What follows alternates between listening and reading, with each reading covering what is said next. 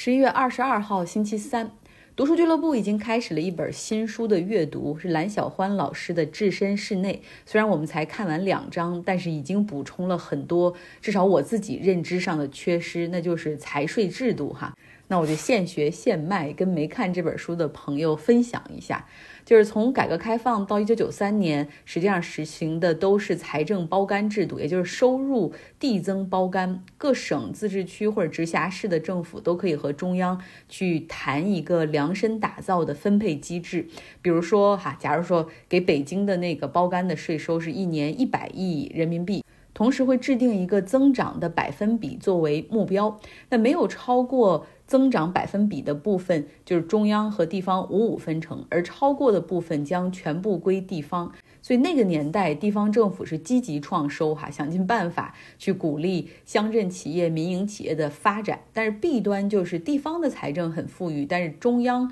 呃所能够拿到的财政收入却比较少。那后来呢？为了长治久安，在一九九四年又进行了分税制的改革，就是规定哪些归中央，比如归中央的就是关税啊，进出口的这种关税，而地方呢，它是有企业的营业税，哈，是它的这个主要收入。另外呢，中央和地方共享的就是增值税。然后那个时候又新设了国税和地税两套班子，然后来进行这个税收，然后把这个税给收上去。但是后来也大家也发现，这个两套班子一起收税，其实在等于说税收的成本方面就比较高。那为了避免人员的臃肿，在二零一八年的时候，实际上又进行了国税地税的合并。那改革的过程肯定不是一帆风顺的。比如说这个分税制改革的时候，基本上就是要中央一个省一个省的去谈，尤其是那些过去过得很舒服的省，比如说广东，它的阻力就要更大一点。但是最终哈也全部都达成了。看到这个书，我们书友们一起总结的就是说，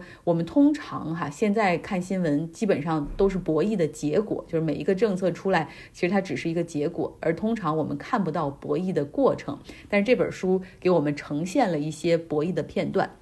很有意思。后来呢，到二零二二年又进行了一次税改，那企业所得税从过去完全归地方所有，又变成了百分之六十归中央，百分之四十归地方。所以中央的财政就越来越强。这有两点好处：第一点就是可以有非常好的宏观调控、抵御外部风险的能力。呃，然后第二点好处就是很多地方其实经济发展是不平衡的。那么有了这样的一个强大的中央财政，它实际上可以进行一些。呃，转移支付，那地方呢？他们为了想尽办法去扩大自己的税收，呃，只有两条路可以走哈。第一个就是招商引资，而另外一个方面我们很熟悉，就是土地财政招拍挂，让土地成为财政的主要支柱。那与土地相关的所有收入和税收，实际上是百分之百归地方哈。所以这个各地房地产发展起来也是特别有积极性。那这些真的就够覆盖所有的这种地方政府的支出吗？在这个书的后面几章里面，还会介绍到像城投债的问题以及土地金融的问题。总之，这是一本挺好的书，有助于我们去理解和观察经济。假如你还想加入我们的话，可以来到微信公号张奥同学，留下你的微信号码。OK，今天我们要讲的新闻，第一个就是虚拟币圈的币安资本，它的 CEO 赵长鹏和美国司法部、财政部达成了一个认罪协议，他将支付五千万美元的罚金，并且辞去币安资本 CEO 的职务。其实币安和前不久倒闭的 FTX 一样，都是虚拟货币的交易所。像币安，它在币圈里面的这个交易量实际上是很大的，大概币圈里百分之七十的交易都好像是在它这个交易所里进行的。那他们现在在这个认罪协议中也承认，公司在发展的过程之中无视监管、违规操作。其实大抵的做法和 FTX 一样，哈，就是将用户的保证金啊，然后存金直接挪用作为公司自己的资产，在进行。行交易和对外投资，那另外呢，平台监管很松哈，所以这上面有很多人借机洗钱或者是逃避监管，有一些伊朗、叙利亚、古巴、俄罗斯，甚至哈马斯大毒枭人贩哈，通过这样的平台进行洗钱和交易，甚至投资。其实呢，早在 FTX 爆仓之前，宣布破产之前，币安就已经成为了美国政府调查的对象。这家公司最早成立之初，总部在中国大陆，然后后来当国内的监管趋严之后，他又将总部搬到了日本，然后后来日本也严格之后，他们又搬到了欧洲的一个算是一个天堂吧，监管比较少的天堂马耳他，然后后来再后来就没有自己的正式总部了哈，因为好像各地对于这种虚拟货币的监管都开始重视起来。那赵长鹏创始人 CEO 这个人他自己是居住在阿联酋的迪拜，他是说，哎，你别看我现在挣这么多钱，其实我对于财富没有任何的这种贪婪和欲望。他承诺把自己百分之九十九的财富最后都是要捐给慈善事业的。But who knows 哈？币安资本这个平台也同意支付四十三亿美元的罚金，很大一笔哈。但是这个认罪协议如果可以帮助他们保持住牌照继续运营哈，尤其是可以有这种跟美元的这种交易的话，还是蛮值的。你不知道这些年他们赚了多少钱。那赵长鹏他本人虽然是和这个监管机构和控方达成了认罪协议，但是还是很有可能因为这个情形比较严重，会面临最高十八个月的监禁服刑。呃，目前呢，他的保释金是一点七五亿美元，并且他们是交了一千五百万美元的现金，所以之前法院是批准了哈，他可以离开美国返回到迪拜，也就是他常驻地去进行居住，等待最后的审判出炉。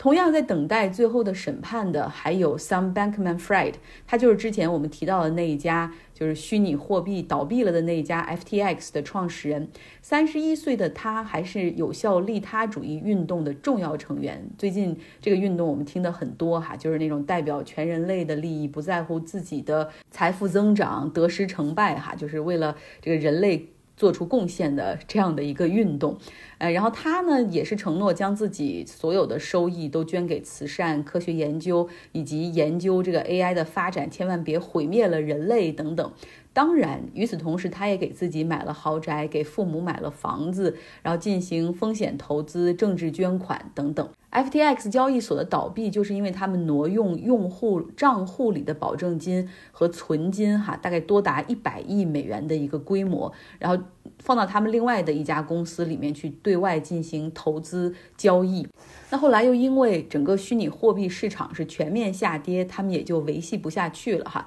就宣布了破产。宣布破产之后呢，这个 Sam Bankman-Fried 他还积极的在和公众和媒体沟通，简直就是在 Twitter 上还一问一答哈，就是讲述自己的初心，哎，然后大概就是都是其他人的操作，自己真的是不知情啊，从从来没有想到有一天会这样哈，从来不是故意去诈骗等等。然后他自己呢还主动的从巴哈马回到了美国，算是。投案自首，甚至在出庭的时候，他都还坚信自己就是没做亏心事儿，不怕鬼叫门，坦诚的回答就是所有的问题。但是控方哈，就是检察官这边，他实际上是有充分的证据去表明他是完全知情，而且是参与的。这个包括 FTX 的前员工，还有这个 Sam Bankman-Fried 的前女友，还有他的所有的朋友都作证哈，都提供了很强硬的证词，就是说他是知情并且操纵别人这样做。做的，所以当在庭上的时候，这个 cross examination 就是控辩双方相互向他提问的时候，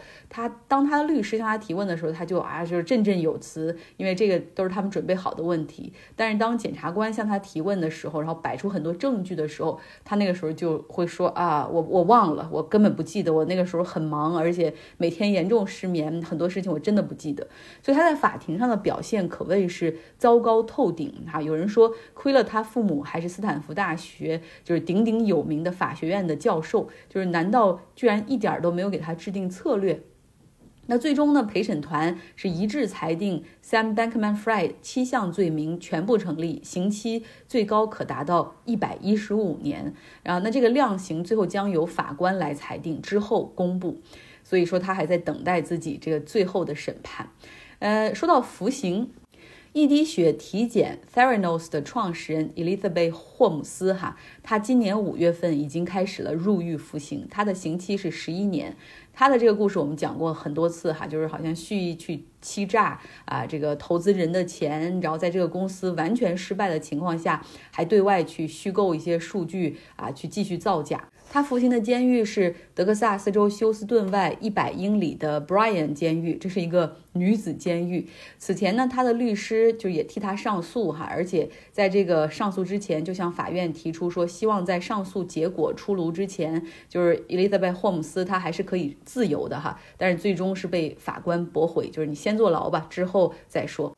那最后我们来到以色列。以色列和哈马斯达成了一个人质交换停火协议，有五十名的以色列人质，大概是妇女和儿童，而且这些妇女和儿童首选的这一批都是由以色列和其他国籍，就是双重国籍的这样的人，他们将会成为第一批被释放的，他们将用来交换一百五十名的巴勒斯坦囚犯。与此同时呢，也会有四天的停火。之后呢，每停火一天，哈马斯就会多放出十名人质，同时对应来交换以色列这边释放三十名的巴勒斯坦囚犯。以色列还同意允许更多的国际援助进入到加沙地带，但是以色列的军队是不会离开加沙北部地区的。帮助谈判的这个中间人是卡塔尔哈，那这个方案在基本达成的时候，还是先拿回到了以色列的战时内阁，他们进行了一个投票，同意之后哈，才最终和哈马斯达成的。那最后好像是说，这个人质的交换可能最早会在周四的时间进行。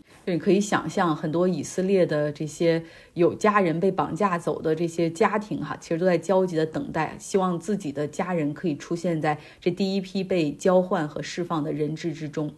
好了，这就是今天的节目，希望你有个愉快的周三。